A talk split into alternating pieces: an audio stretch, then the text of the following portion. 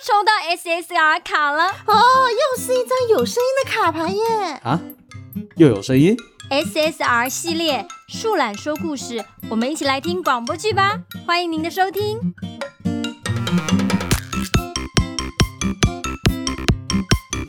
Hello，欢迎收听树懒说故事，我们一起来听广播剧吧！不知不觉，我们走到了第四期了呢。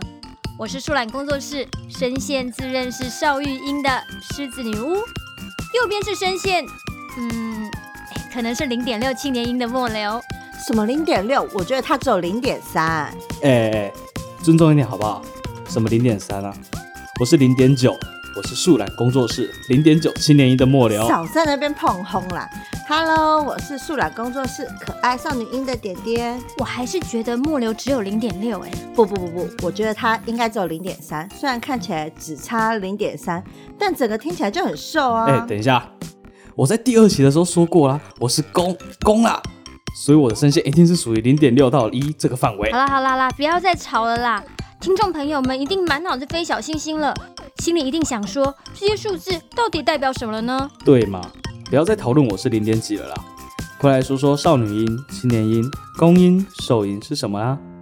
其实这些少女音、萝莉音、青年音、可爱音、初音，呃，不是不是不是，这不包含啦。这些不同音都是不同声线的说法哦。那么声线又是什么呢？声线简单来说就是发声的音色啦。不同的声线听起来的音高、音质、力度都会不一样哦。如果说在戏剧上会根据演员的外貌、气质、姿态来选择符合角色特质的演员，那么在广播剧中就是由声线与前一期所提到的情绪，也就是所谓的戏感来选择配音员了。那广播剧中的声线可以怎么区分呢？声线的分类有很多种方式哦，可以用年龄分类，也能用声音个性来分类。如果用年龄分类的话，女生大约可以分成四到十二岁左右的萝莉音，十四岁到二十岁左右的少女音，三十岁到三十五岁的御姐音，四十到六十岁的欧巴桑大妈音，还有六十岁以上的老年音。嘿嘿，少女音感觉就是很甜美可爱的声音啊，是充满活力的美少女啊，呵呵，我喜欢。那可不一定，如果剧情需要，她也是可以叛逆少女或是暗黑少女。或者忧郁的少女之类，那就不见得是甜美活泼喽。不过也有听过一些少玉音啊、少罗音、女王音，这些又分在什么年龄段呢？这些其实都是由少女音与御姐音、萝莉音再细分下去的。少玉音的年龄大约会是在二十五岁到三十二岁之间，而少罗音就是在往下一个年龄阶段，偏向于十三到十八岁之间。会带有一点奶音的少女感觉哦。至于女王音嘛，就是会挥你鞭子的那种霸气姐姐啦。哦，就像是三十岁的姐姐，霸气高冷的命令我，我很可以。哎，末流，你又想到什么奇怪的东西了啦？嗯，回归正题，那男生的声线会怎么分呢？嗯，如果依照年龄的话，有四到十三岁的正太音。就是小男孩啦，那这个阶段的男孩子因为还没有变声的关系，通常都会是女生配的哦。然后十三到十六岁的少年音，这个阶段比较尴尬，因为正面临变声期，也蛮多会是由女生来配音，像是我们这一家的国中生柚子，就是知名的台湾女配音员雷碧文老师配的哦。除此之外，还有十八到三十岁的青年音，三十到四十的青书音。四十到五十五岁以上的大叔音，六十岁以上的老年音等等。可是我有遇过那种五十岁的，但是声音听起来还像二十岁少年的男人呢。当然有啊，这些年龄的分法是让听众能在听觉上塑造对这个角色的想象，跟配音员的真实年龄一点关系都没有。没错没错，就像末流你的声线，我觉得你听起来像零点四。可是你觉得你自己很攻，是一样的道理。哦，到底为什么男生的声线还有零到一之间这种分法啦？是因为广播剧中耽美的作品对男配音员的声音分类需求啦。不过这个真的很主观，只能当参考就是了。男配音员的声线会用 BL 中的攻受角度来区分，攻受就是施予者与承受者，一就是声音比较低沉的磁性。听起起来比较阳刚的公音，零就会是比较阴柔、声音细腻的受音，中间就是看配音员的声线更趋近哪里喽。也有男 CV 是能零到一的声线，通通都能诠释哦。哦，用这种攻受的方式去区分声线，会不会有点性别刻板啊？所以说这个很主观喽。不过在耽美的世界中啊，可不一定公音就真的是公方。有些故事会需求男配音员表现低音，可是他却当瘦的哦。嗯，总之啊，这可以多种组合、多元化的配合的啦。好了好了，狮子你冷静一点，一讲到耽美你就激动。反正不管怎么组合，我都是攻。好啦好啦，你攻。不过很多优秀的配音员都是有跨声线的能力哦，能够改变自己的声线来诠释不同的人物，让声音角色化。像是知名的配音员蒋笃快老师，无论是少女、熟女、男孩到少年的声线，都能掌握的很贴切呢。嗯，声线不只是配音员是否能配好角色的全部因素，配音员的声音表情呢，则是更重要的。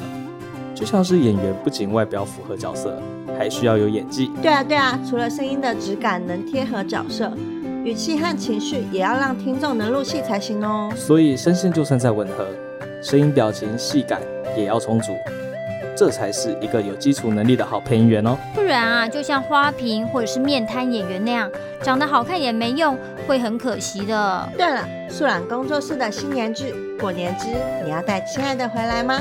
你们听了没有啊？听啦，剧情超可爱的。那你们觉得剧中的妹妹算是哪一种声线呢？我觉得是少罗音吧，是那种诶奶奶可爱可爱、过度活泼的少罗啊。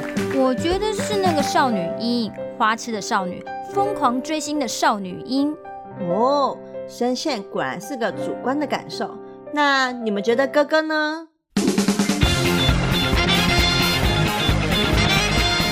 真相永远只有一个。根据我缜密的判断，从剧情及声线抽丝剥茧，真相是哥哥是个小受，只有零点四的弱兽。我也觉得，我也觉得，我觉得啊，只有零点四，而且还只是个兽。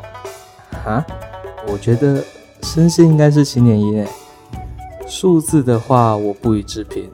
总之，我比他高。哦，这么有自信。不如直接问问本人吧。啊？本人？嗨，我是过年之你要带亲爱的回来吗？饰演哥哥的配音员西瓜。哇，点四的哥哥耶！现在只剩零点三了。我个人认为这个角色是在零点三到零点五的范围。嘿嘿，我就说我比较公吧。那么这位西瓜哥哥，你确定一头牛不是你唱的？不是。